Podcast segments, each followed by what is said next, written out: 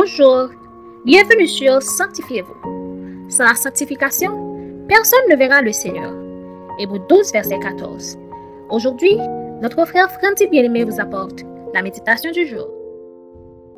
La méditation du jour a pour titre Esther, un modèle de conviction. Dans Esther 4, verset 16, nous lisons Va, rassemble tous les Juifs qui se trouvent à Suse, et jeûnez pour moi, sans manger ni boire pendant trois jours, ni la nuit ni le jour. Moi aussi, je jeûnerai de même avec mes servantes, puis j'entrerai chez le roi, malgré la loi. Et si je dois périr, je périrai. Esther était une jeune fille simple et un modèle exemplaire qui a toujours suivi les conseils de Mordoché, un cousin plus âgé qu'elle avait prise sous son aile dès sa petite enfance. Les deux étaient des juifs qui vivaient dans le royaume d'Assuérus, et malgré tout, ils ont dû garder la foi en leur Dieu. Mais il y avait un homme nommé Aman que le roi avait placé au-dessus de tous les chefs de son royaume.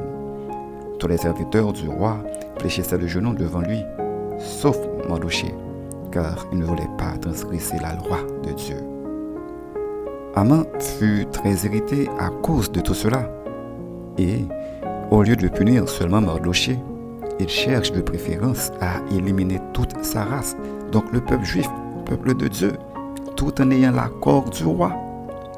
Mardoché, paniqué par cette résolution, demanda à Esther d'aller auprès du roi pour implorer sa faveur à l'égard du peuple juif.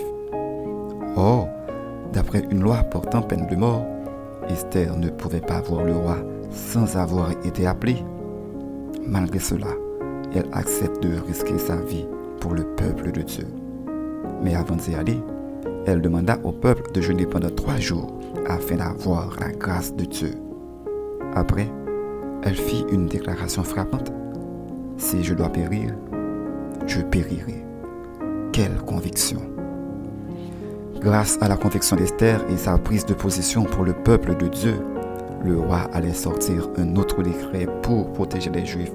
Il donna l'ordre de pendre à main et honora Mardoché dans son royaume. Quel miracle Bien-aimé, la position ou le rang social que vous occupez doit être servi pour la gloire de Dieu.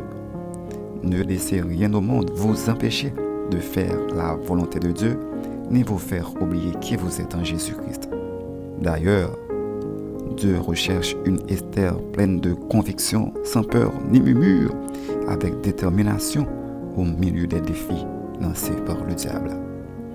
Retenez bien cette leçon. Quand Dieu vous élève, ce n'est pas pour vous rendre orgueilleux ni supérieur aux autres, mais c'est pour être un ambassadeur et une référence pour les autres quand ils en ont besoin. Réfléchissez pour un moment. Dans quelle position êtes-vous les autres peuvent en bénéficier, mais vous ne le faites pas. N'aimeriez-vous pas avoir la même conviction qu'Esther? Notre conseil pour vous aujourd'hui, ne laissez jamais la bénédiction de Dieu vous éloigner du plan de Dieu. Au contraire, mettez votre grandeur de côté, priez et agissez avec conviction pour les autres, car notre Dieu reste et demeure un Dieu fidèle. Amen. Prions pour être des hommes et des femmes de conviction pour aider les autres pour la gloire de Dieu. Seigneur, nous te remercions pour ta parole. Merci pour l'exemple d'Esther. Chassons-nous tout esprit d'orgueil et de méchanceté et donne-nous, Père, un cœur et un caractère de conviction pour aider ceux qui sont dans le besoin pour ta gloire et pour ton honneur. Amen. C'était Sanctifiez-vous. Pour tous vos conseils, témoignages ou demandes de prière, écrivez-nous sur sanctifiez-vous ou suivez-nous sur Facebook, Twitter, Instagram et sur le web www.sanctifiez-vous.org. Continuez à prier chez vous et que Dieu vous bénisse.